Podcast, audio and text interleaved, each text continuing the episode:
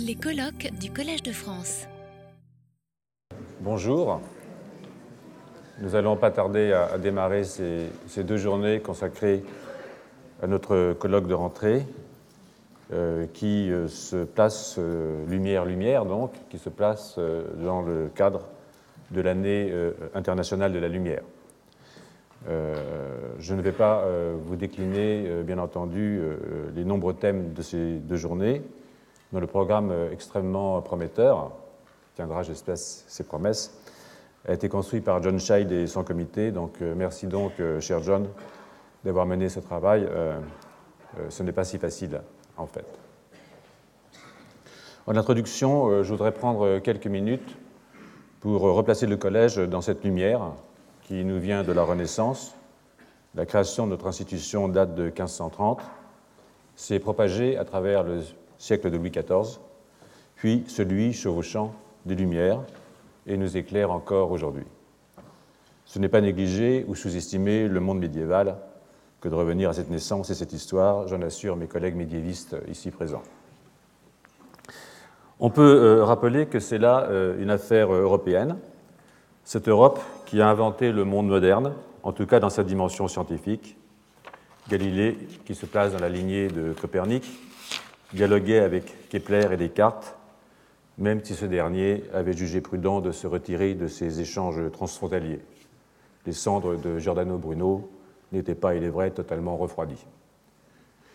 Je n'ai garde d'oublier Newton, même si le continent était déjà isolé de l'Angleterre, qui plus est sans Eurotunnel.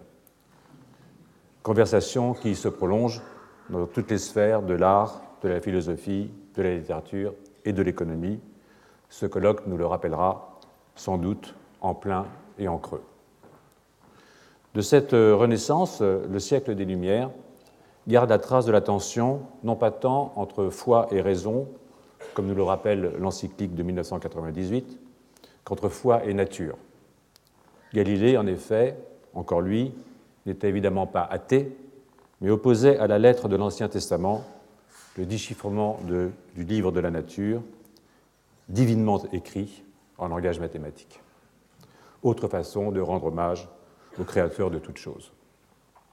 Je parlais de creux et tout ne pouvant être abordé, je saisis cette question de l'athéisme, si importante en un monde contemporain où toutes les questions semblent se discuter au travers du prisme des religions. Combien de temps encore sera-t-il possible de se déclarer athée?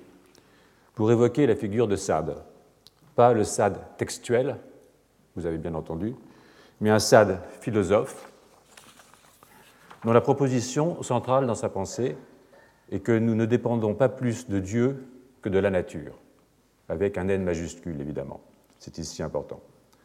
Ce qui l'opposait évidemment à Robespierre, qui avait rétabli le culte de l'être suprême, ce qui ne l'empêchait pas de faire allègrement passer ses amis d'hier à la guillotine du jour.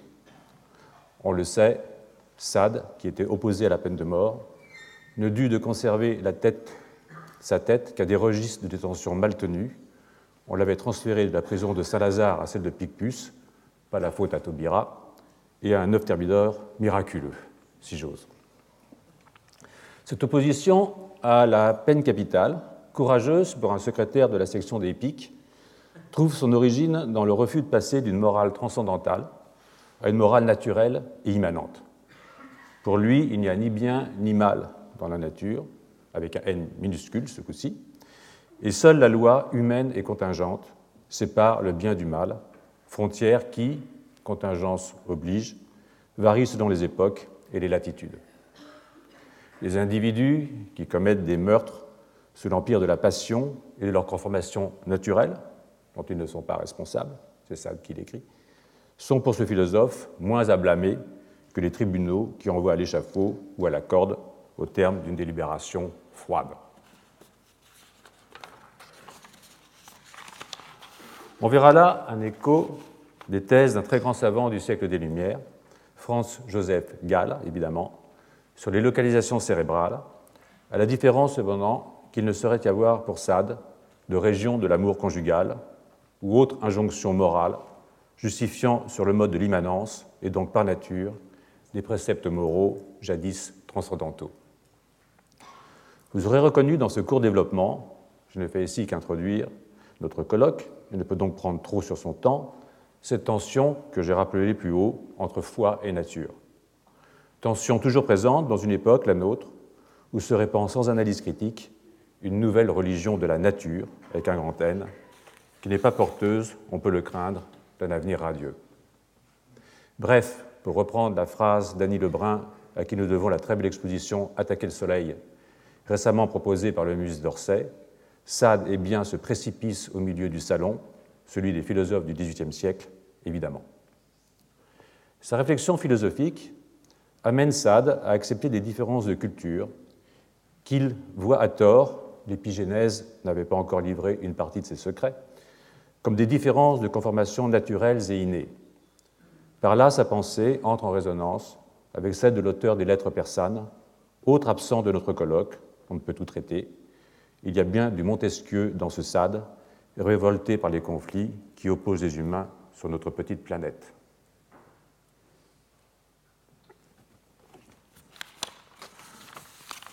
Ce bref détour par le siècle des Lumières nous ramène à notre Collège de France, qui est par-delà la Renaissance et dans son prolongement, le collège d'une France des Lumières, soucieuse de tenir son rang parmi les nations qui contribuent à la production des connaissances, arts, sciences et lettres mêlées. À milieu d'une France repliée sur elle-même, qui tague l'art contemporain, dégénéré, eût-on dit en une autre époque, et à un pays voisin, une autre époque qui n'est pas si lointaine, qui tague l'art contemporain donc, d'inscriptions antisémites et cultive la xénophobie, passant ainsi aux oubliettes tant de ces Français venus de l'étranger qui ont contribué à son rayonnement et se sont parfois battus pour elle. C'est pour cette raison que nous pourrions poursuivre, au moins pour une année, une tradition qui installe ces colloques dans la conjoncture. Hier, anniversaire de la guerre de 14, les actes du colloque 2014 viennent d'être publiés chez Odile Jacob. Aujourd'hui, année de la lumière. En réfléchissant au colloque de 2016, qui se tiendra à quelques mois d'une élection qui fera la part belle à des débats sur l'identité nationale, je me suis demandé s'il ne serait pas important de réfléchir à ce que notre nation doit à l'immigration. Plus généralement, et pour éviter une tonalité un peu Paul Déroulède, c'est vers la richesse du melting pot et au métissage qui l'accompagne, un phénomène qu'on retrouve ailleurs que dans notre pays, que je me proposais d'orienter notre réflexion. Mes preuves qu'il faut encore réfléchir à ce thème ou à d'autres. En revenant hier soir une dernière fois sur cette introduction, il m'a semblé qu'une notion plus centrale, parce qu'elle dépasse la seule dimension géographique ou ethnique, était celle du déracinement. Travailler sur ce que les cultures doivent au déracinement, sous toutes ses formes, aurait pour avantage peut-être de revenir sur ce que recouvre dans l'ordre non seulement du culturel mais aussi du politique la si fréquente référence identitaire aux racines et à l'enracinement. Je vous souhaite un bon colloque. Tous les contenus du Collège de France sur www.colège-2-france.fr.